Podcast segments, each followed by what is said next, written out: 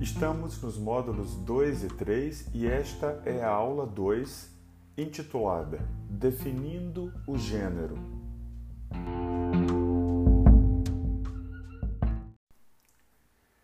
Embora diferentes, as múltiplas abordagens do campo dos estudos de gênero e sexualidade carregam um elemento em comum: é a sua crítica ao essencialismo de gênero ou às abordagens essencialistas do gênero, que consistem em afirmar que o gênero, tanto social quanto psiquicamente, seria uma decorrência, em última instância, da biologia. Por isso, a perspectiva dominante adotada hoje no campo dos estudos de gênero e sexualidade pode ser descrita como construcionista isso significa que, para essas abordagens, o gênero é algo construído, produzido, tanto social quanto psiquicamente. Como afirma a socióloga australiana Raewyn Connell, cujo texto faz parte da bibliografia básica dos nossos módulos 2 e 3, o fato de haver uma diferença reprodutiva entre machos e fêmeas na espécie humana praticamente não é controverso, mas o seu significado com certeza o é. Assim, as abordagens de gênero não negam a diferença anatômica e reprodutiva, mas divergem quanto aos significados que essas diferenças assumem nos processos sociais e psíquicos. De forma geral, podemos afirmar que, para as abordagens de gênero e sexualidade, essa diferença não produz naturalmente efeitos sociais e psíquicos. Connell apresenta três abordagens distintas do gênero. Uma primeira, que ela chama de abordagem do corpo-máquina, que toma o corpo como máquina de gênero. Os corpos são então aí apresentados como separados da subjetividade. Uma segunda abordagem concebe o corpo como uma espécie de tela em branco em que a cultura pintaria as imagens de gênero. Uma terceira abordagem, por sua vez, tentaria, por assim dizer, segundo a autora, grampear imagens da tela na máquina de gênero que seria o corpo. A primeira abordagem traz a ideia de que a diferença reprodutiva natural seria a base para os padrões sociais de gênero. Os corpos seriam a causa de fenômenos psíquicos e também sociais. Há também feminismos que se baseiam nessa ideia de que os corpos são fontes diretas de diferenças de gênero. A autora critica essa abordagem, afirmando que corpos são também afetados por processos sociais. Os arranjos sociais de gênero precedem o corpo. Na página 93, ela afirma, aspas, não podemos pensar em arranjos sociais de gênero como um mero efeito que flui de propriedades do corpo. Eles também precedem o corpo formando as condições em que este se desenvolve e vive. Como Celia Roberts menciona, há uma co-construção do biológico e do social. Aspas. Um segundo modelo ou abordagem que Connell apresenta é o da ideia de que o corpo seria uma tela em que a cultura pinta imagens do ser mulher e do ser homem, exemplificado pelo feminismo da segunda onda e também pelas abordagens pós-estruturalistas.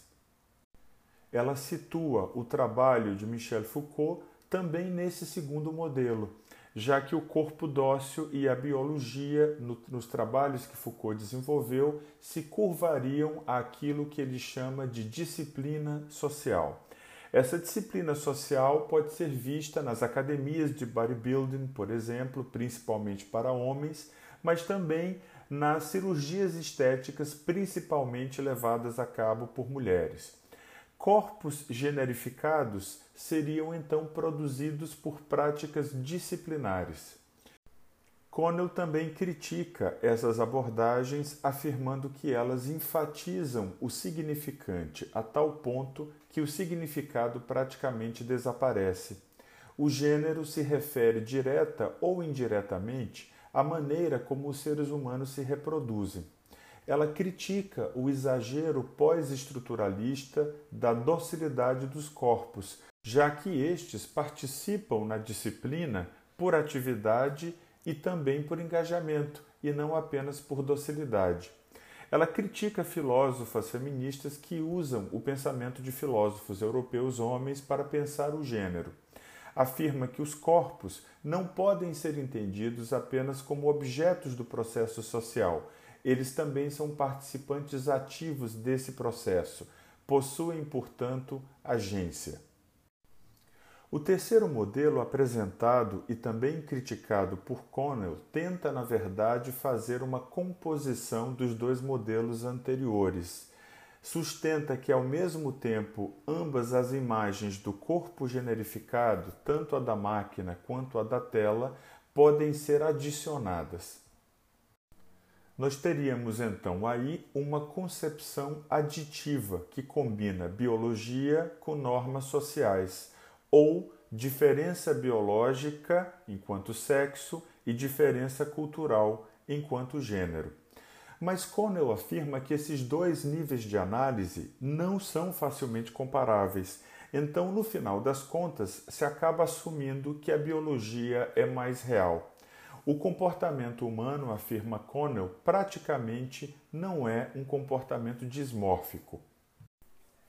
Eu escolhi apresentar a vocês essa proposta de classificação das abordagens do gênero e de sexualidade da Conan para que vocês pudessem perceber que, mesmo no campo de estudos de gênero e sexualidade, essas abordagens elas divergem e estão de alguma forma o tempo inteiro disputando hegemonia.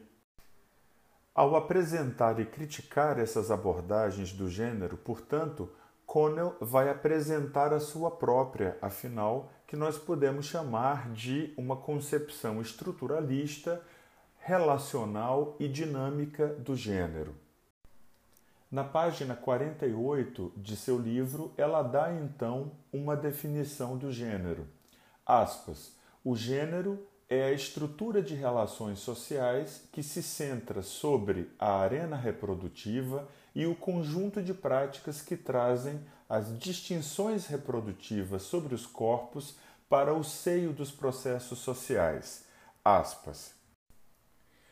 Com essa definição, Connell está tentando superar os supostos impasses das outras abordagens e que ela apontou anteriormente. Para ela, os corpos incorporam estruturas sociais mas ao mesmo tempo agem, produzindo essas mesmas estruturas. Então, o gênero seria uma forma específica de corporificação social. A corporificação social é, portanto, uma prática corporal reflexiva, em que há, ao mesmo tempo, tanto atividade quanto passividade. Para a autora, o fato de nós nos reproduzirmos de maneira sexuada é um fato central para a análise do gênero e é o que tem a ver exatamente com o que ela chama de arena reprodutiva na vida social. As crianças advêm geralmente de encontros sexuais, mas também de outras experiências, como a inseminação artificial. A questão da permanência de uma sociedade implica sempre a produção de novos seres humanos e sua criação e educação. Então, o domínio de gênero é todo o terreno da vida social que seria socialmente ligado à arena reprodutiva. Aqui a autora toca em um ponto que nós já discutimos ao falar da reprodução simbólica do ponto de vista da psicanálise. Ela tenta aqui articular a reprodução biológica com a reprodução simbólica, que é efetivamente o que importa compreender no campo das ciências sociais, que é aquele em que ela trabalha.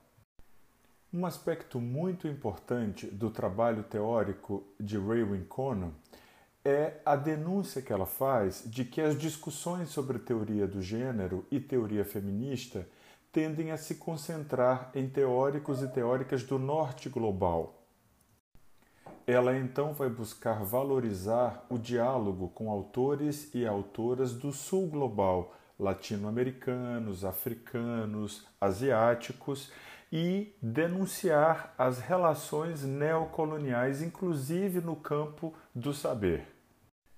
Vocês perceberam que Raywin Connell é uma autora crítica da abordagem pós-estruturalista, que ela, no entanto, aponta ser a abordagem dominante hoje dentro do campo de estudos de gênero e sexualidade. Dentro dessa abordagem pós-estruturalista, eu gostaria então de comentar rapidamente o trabalho de três importantes autoras, uma historiadora, Joan Scott, uma antropóloga, Gail Rubin, e uma filósofa, Judith Butler, todas dos Estados Unidos.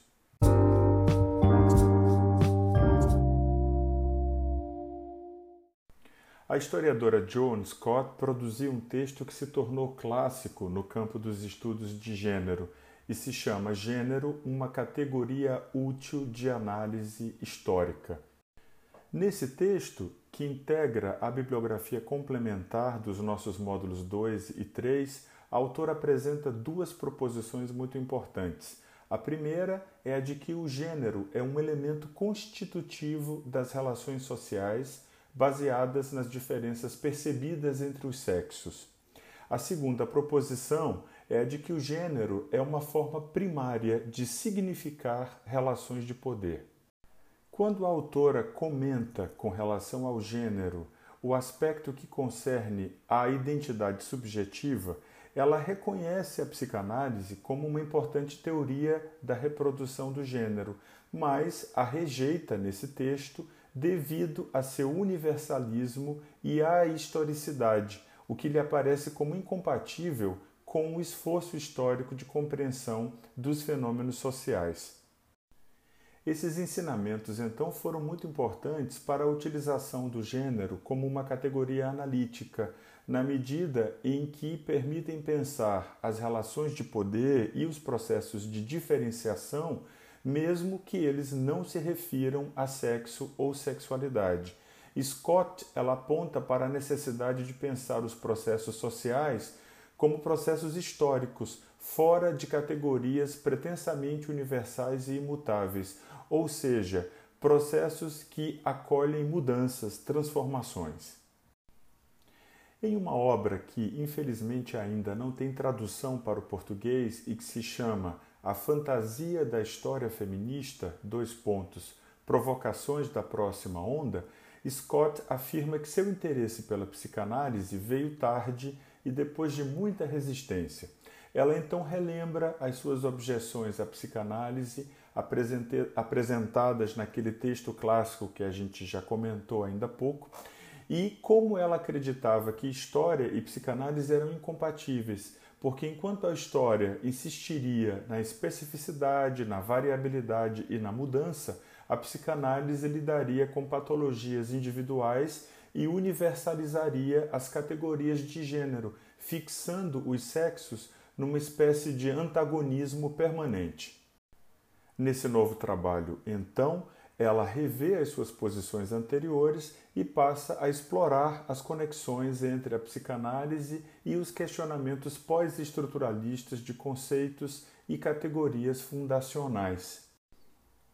Ela afirma que a teoria psicanalítica pode então se tornar uma ferramenta crítica para a história e também podemos acrescentar aqui para as ciências sociais em geral. Ela deixa claro, no entanto, que não se trata da psicanálise associada com prescrições normativas, nem aquela invocada para patologizar a homossexualidade e nem ainda a que atribui categorias a indivíduos. Ela diz que a psicanálise que lhe serve para pensar a história é a teoria que postula a diferença sexual como um dilema insolúvel. O reposicionamento de Scott vai então levá-la a definir o gênero de uma outra maneira. Vou citá-la nesse livro é, a que eu me referi, que eu disse a vocês que ainda não tem tradução. Aspas. Quando compreendida assim, argumento, a psicanálise anima o conceito de gênero para as historiadoras. O gênero não é mais simplesmente uma construção social, uma forma de organizar as divisões sociais, econômicas e políticas do trabalho ao longo de linhas sexualmente diferenciadas. Trata-se, em vez disso, de uma tentativa histórica e culturalmente específica de resolver o dilema da diferença sexual, de atribuir um significado fixo ao que, em última análise, não pode ser fixado. As diferenças sexuais não são definidas como uma oposição transcendental entre homens e mulheres, nem simplesmente como a totalidade do homem e a falta da mulher, mas como um problema intratável que desafia soluções simples. É precisamente a luta fútil para manter o significado no lugar que faz do gênero um objeto histórico tão interessante, que inclui não apenas regimes de verdade sobre sexo e sexualidade, mas também as fantasias e transgressões que se recusam a ser reguladas ou categorizadas. Na verdade, é a fantasia que abala qualquer noção de imutabilidade psíquica ou identidade fixa, que infunde motivos racionais com desejo inextinguível, que contribui para ações e eventos que narramos como história. Nesta perspectiva, a fantasia se torna uma ferramenta criticamente útil para a análise histórica. Aspas.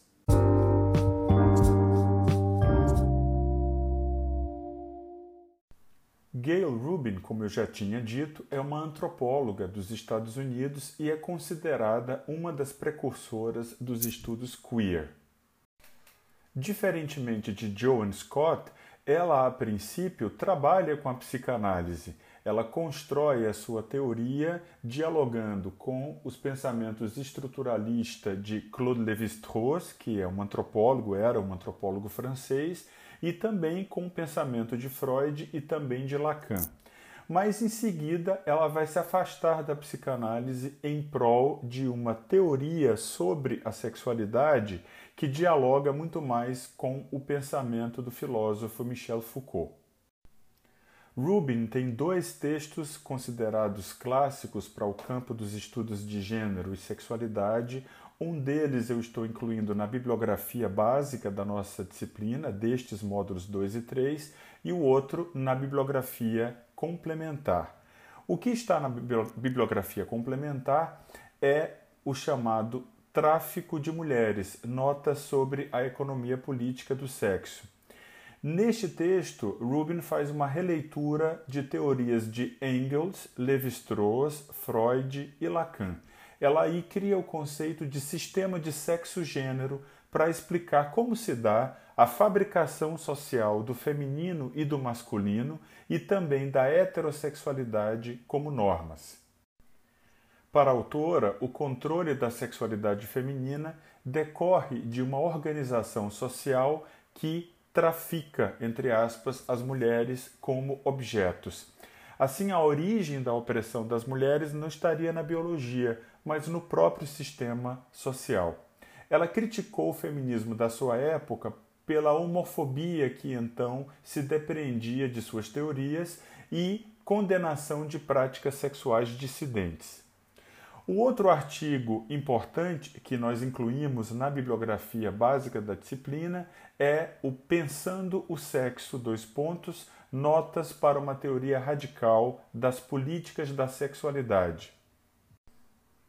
Neste texto, Rubin busca construir uma teoria radical do sexo em ruptura com perspectivas essencialistas sobre a sexualidade. A autora inicia o texto apresentando a noção de guerras sexuais. Essas guerras sexuais seriam lutas intensas e até excessivas travadas em determinados períodos históricos em torno da sexualidade cujos efeitos redefinem a forma como a gente vivencia a sexualidade naquele momento e também em tempos futuros. Nesse sentido, a autora cita o final do século XIX, tanto na Inglaterra quanto nos Estados Unidos, a década de 50 nos Estados Unidos e também a década de 80 nesse país, que é quando ela está escrevendo esse texto.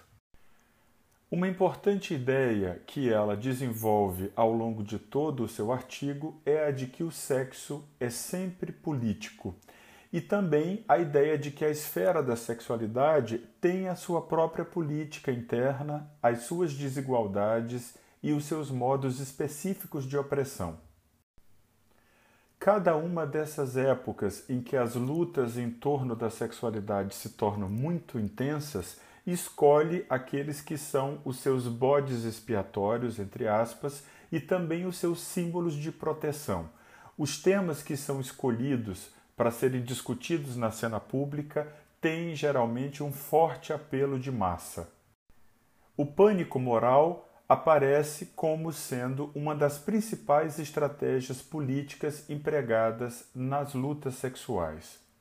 A autora então pretende contribuir para criar uma teoria radical do sexo, ou seja, um corpo teórico sobre o sexo, sobre a sexualidade, que seja preciso teoricamente, que seja humano e liberatório, ou seja, que denuncie a injustiça erótica e a opressão sexual. Ela vai criticar o axioma do essencialismo sexual, ou seja, a ideia de que o sexo seria uma força natural, anterior à vida social, imutável, ahistórico e asocial. Daí para ela a necessidade de historicizar a sexualidade, e é por isso que ela vai se aproximar da perspectiva Foucaultiana desenvolvida em História da Sexualidade e em trabalhos posteriores. Ao longo do texto, a autora também vai criticar cinco formações ideológicas sobre o sexo. A primeira é a que ela chama de negatividade sexual, ou seja, a ideia de que o sexo seria uma força negativa, perigosa, destrutiva, algo que seria inerentemente pecaminoso. Porque essa ideia negativa sobre o sexo vai postular que a redenção se daria via casamento, reprodução e amor, ou seja, obtendo-se um prazer extremamente moderado. Assim, o sexo fora do casamento, para pura satisfação dos praticantes e sem amor é considerado moralmente condenável segundo esse padrão dominante. A outra formação ideológica que ela vai criticar é a da falácia da escala mal posicionada. Atos de sexo herético são ameaçados com punições mais duras pela legislação sexual. E os atos sexuais eles são como que sobrecarregados com um excesso de significância os temas sexuais tendem de maneira exagerada a gerar ódio, ansiedade e terror. E nesse sentido, a autora compara, por exemplo, diferenças do gosto alimentar com diferenças do gosto erótico, para apontar que as primeiras não geram essa sobrecarga, esse excesso de significância social. A terceira formação ideológica que ela critica é a da valoração hierárquica dos atos sexuais. Ela aponta que, nas sociedades ocidentais modernas, existe um sistema hierárquico de valores sexuais. No topo da pirâmide estariam as relações heterossexuais maritais e reprodutivas. Constituem-se, então, castas sexuais por referências a esses valores dominantes. Eu sugiro a vocês observarem no texto as figuras de número 1 e de número 2. Na figura de número 1, que ela intitula A Hierarquia do Sexo, o Círculo Encantado versus os Limites Exteriores, ela vai apresentar o sistema de valor sexual sob a ótica de uma separação entre o sexo que seria bom, normal e natural, ou uma sexualidade abençoada, versus o sexo considerado mal, anormal, não natural ou como uma sexualidade condenada.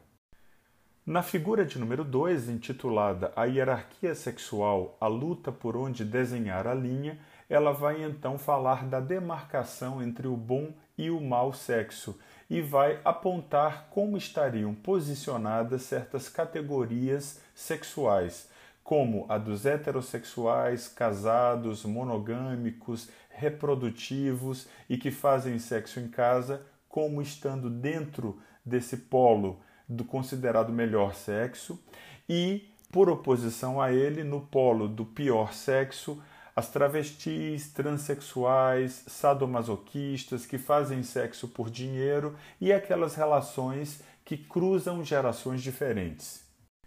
A autora vai apontar que dois discursos contribuíram bastante para a estigmatização de algumas condutas sexuais: as tradições religiosas, que colocavam o acento sobre o pecado, né, sobre as condutas sexuais erradas, e o discurso médico-psiquiátrico, que deslocou o acento para as formas impróprias do desejo, que são consideradas então como desvios ou doenças.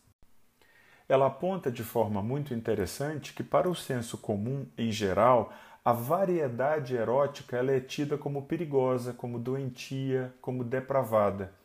Então, se institui um sistema social de estigma erótico com sanções sexuais, com punições àquelas pessoas que supostamente violam esse sistema. As hierarquias de valoração sexual, sejam elas religiosas, psiquiátricas ou populares, vejam que ela não se refere aqui à psicanálise, elas se equivaleriam com os sistemas ideológicos do racismo, do etnocentrismo e do chauvinismo religioso. A quarta formação ideológica criticada pela autora estaria na chamada teoria dominó do perigo e do risco sexual, segundo a qual é preciso manter uma fronteira permanente entre a ordem e o caos. Há o medo de que, se se permitir a qualquer coisa cruzar essa fronteira, a barreira contra o sexo assustador se desfaz e algo indizível ameaça escorregar para o campo. Assim, os conflitos sexuais para a autora, eles conseguem desestabilizar essas linhas demarcatórias e algumas práticas avançam no sentido da respeitabilidade, por exemplo, ela se refere à união estável com relação ao casamento, à prática da masturbação com relação ao sexo em casal e algumas formas de homossexualidade por relação com as práticas heterossexuais. Finalmente, ela critica a falta do conceito de variação sexual benigna. Argumenta que tal conceito é necessário ao desenvolvimento de uma ética sexual pluralística e afirma que a variação é uma propriedade fundamental da vida até as formas sociais mais complexas. Ela diz no texto, aspas, a maioria das pessoas se equivoca ao posicionarem suas preferências sexuais como um sistema universal que vai ou deveria funcionar para todos. Aspas. O texto de Rubin, Pensando o Sexo, ele é muito mais rico do que eu pude dar a entender aqui nessa breve síntese que eu fiz. Infelizmente, a gente não tem tempo aqui, no contexto das aulas por podcast, de aprofundar todas as nuances desse texto. A gente vai fazer isso oportunamente nas nossas interações virtuais, mas por enquanto eu queria finalmente destacar a crítica que Rubin faz a um certo feminismo da segunda onda. No texto, ela é muito clara em apontar que não se trata do feminismo em geral, mas apenas de uma tendência específica, que considerou a liberação sexual da mulher como uma mera extensão do privilégio masculino. Então, essa tradição, segundo a Rubin, ela ressoa com os discursos antissexuais e conservadores, e com o advento do movimento anti-pornografia, teria atingido uma hegemonia temporária sobre a análise feminista.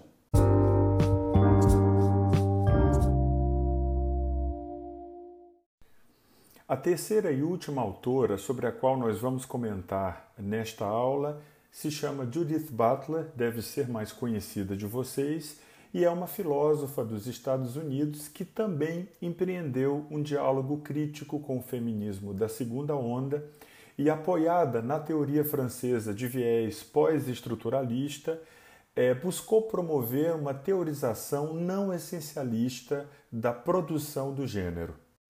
A obra, através da qual ela se tornou bastante conhecida mundialmente, se chama Gender Trouble, que é um livro de 1989, se não me falha a memória. É, foi traduzido no Brasil como Problemas de Gênero, mas seria talvez melhor traduzido como Perturbação no Gênero. Para Butler, a inteligibilidade social de um sujeito do ponto de vista do gênero depende do estabelecimento de linhas coerentes e contínuas entre o sexo, o gênero, a prática sexual e o desejo. Para ela, em outras palavras, os espectros de descontinuidade e incoerência só são concebíveis em relação a normas existentes de continuidade e de coerência. O gênero, portanto, é um fenômeno, sobretudo, de regulação normativa.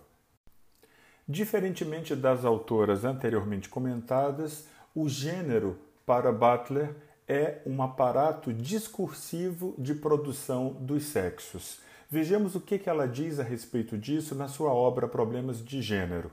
Aspas. O gênero deve também designar o aparato mesmo de produção pelo qual os próprios sexos são estabelecidos. Como um resultado, o gênero não está para a cultura como o sexo está para a natureza. O gênero é também o meio cultural discursivo pelo qual a natureza sexuada, entre aspas, ou o sexo natural, entre aspas, é produzido e estabelecido como pré-discursivo, anterior à cultura, uma superfície politicamente neutra sobre a qual a cultura age. Aspas.